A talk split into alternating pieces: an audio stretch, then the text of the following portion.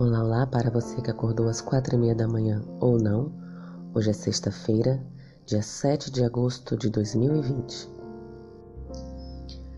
A correta compreensão do ensino bíblico acerca dos dons espirituais traz unidade à igreja.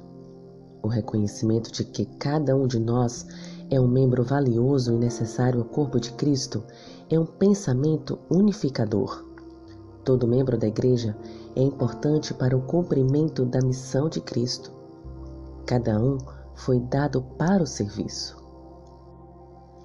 A todos é dada uma obra a fazer pelo Mestre. A cada um de seus servos são concedidos dons especiais ou talentos.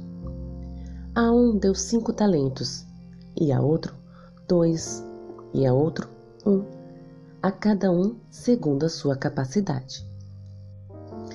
Cada servo tem algum legado pelo qual é responsável, e os vários legados são proporcionais às nossas várias habilidades. Distribuindo seus dons, Deus não agiu com parcialidade. Ele distribuiu os talentos de acordo com as aptidões conhecidas de seus servos e espera retorno correspondente. Lembre-se também de que os dons do Espírito são dados para a glória de Deus, não para a nossa. Deus os concedeu para exaltar seu nome e para o avanço de sua causa. Perguntas para consideração. Primeira, cada um de nós recebeu dons de Deus. Quais implicações práticas isso tem para a sua igreja? Que diferença isso faz no envolvimento de cada membro no serviço? 2.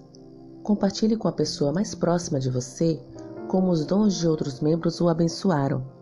Compartilhe de que modo você descobriu seus dons espirituais. Quais são eles e como você os usa para abençoar os outros. 3. A lição desta semana destacou que nossos dons crescem à medida que os usamos. Reflita sobre sua vida. Quais dons se expandiram quando você os usou para a glória do nome de Deus?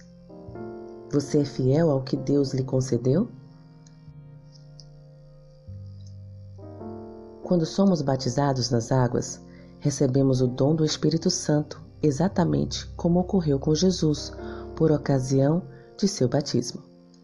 O Senhor nos concedeu os dons espirituais para um fim proveitoso.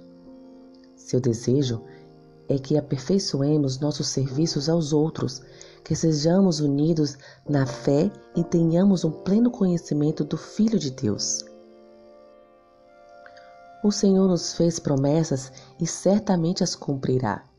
Ele nos concederá todos os dons necessários à sua obra, principalmente antes da segunda vinda de Cristo pedir ao Senhor e certamente Ele nos concederá sabedoria para descobrir os nossos dons e usá-los com eficiência.